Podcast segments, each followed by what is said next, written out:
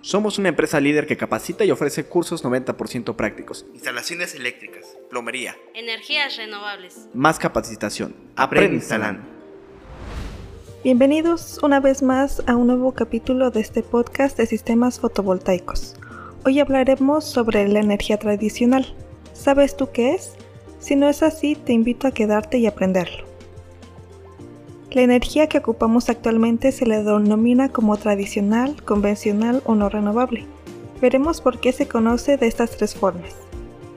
Se le denomina tradicional porque son las formas de generar energía que se ocupaban en el siglo pasado, y nosotros las seguimos ocupando.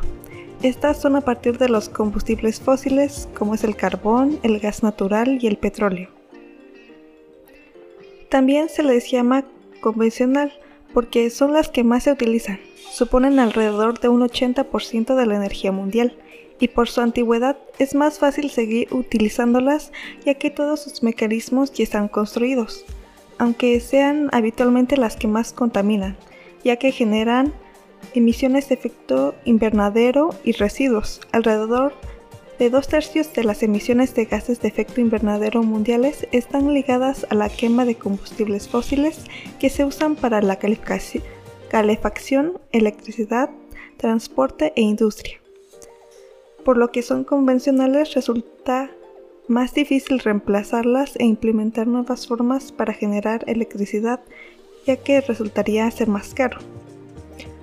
Además, estas energías tienen un inconveniente más, ya que el carbón, gas natural y petróleo no son renovables, lo que significa que se encuentran en la naturaleza de forma limitada y no se pueden generar más, por lo que si en algún momento se llegaran a agotar, ya no habría forma de seguir ocupándolas para generar electricidad.